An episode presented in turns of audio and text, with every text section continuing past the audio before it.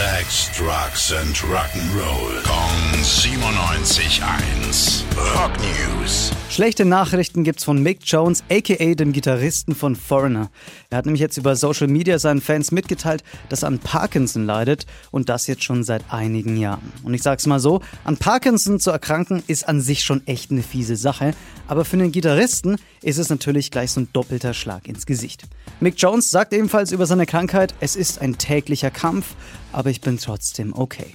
Als Foreigner Gründungsmitglied war er auch an den größten Songs mitbeteiligt und ist jetzt immer noch Teil der Band, wenn auch eher im Hintergrund. Wir wünschen an der Stelle natürlich ihm alles Beste und Mick, hey, lass dich nicht unterkriegen.